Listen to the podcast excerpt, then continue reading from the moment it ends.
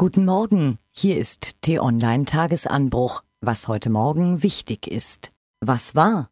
Im Fernsehen, auf Newsites, in Gesprächen. In den kommenden Wochen werden uns allerorten viele Nachrichten und noch mehr Nachrichten von den Verhandlungen über eine große Koalition beschert. T-Online-Chefredakteur Florian Harms wagt die Prognose, dass uns das bald ermüden wird. Vier Dinge sind ihm nach dem SPD-Parteitag und dem CDU-Vorstandstreffen gestern Abend aufgefallen. Erstens werden sich bei den kommenden Gesprächen voraussichtlich vier Streitthemen herauskristallisieren. Zweitens ist es trotzdem noch lange nicht gesagt, dass die Große Koalition wirklich klappt. Drittens, viel hängt bei den Verhandlungen davon ab, wie die Verhandler sich verstehen. Viertens, anders als bei den Jamaika-Gesprächen scheint der Kampf gegen den Klimawandel keine besondere Rolle mehr zu spielen. Der sportliche Aufreger des Wochenendes? Klar, das war der Trainerwechsel in der Bundesliga. Borussia Dortmund ist das Verlieren leid und hat Peter Bosch an die Luft gesetzt, nach gerade mal 163 Tagen im Amt.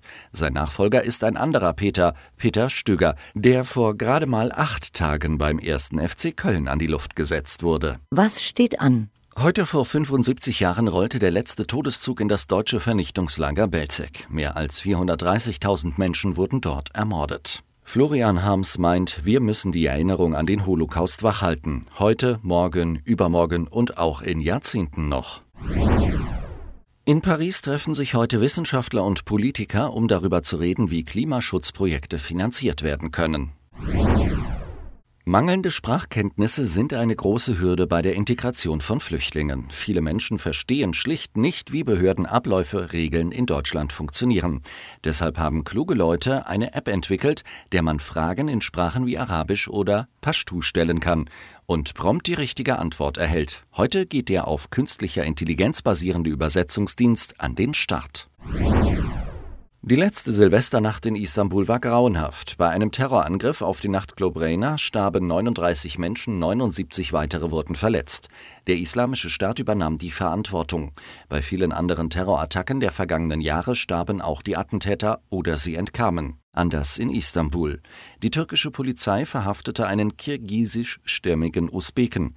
Heute beginnt der Prozess gegen ihn und nicht weniger als 56 mutmaßliche Komplizen. Was lesen?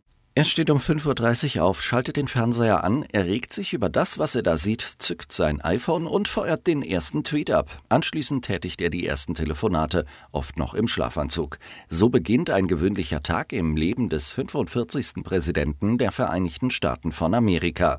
Die New York Times hat diesen Alltag akribisch recherchiert und in einem fesselnden Artikel zusammengefasst.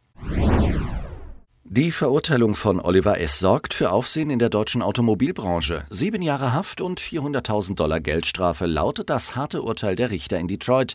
Der VW-Manager trägt Mitschuld am Dieselbetrugsskandal. Sein Arbeitgeber VW, in dessen Auftrag Oliver S. handelte, lässt ihn nun fallen.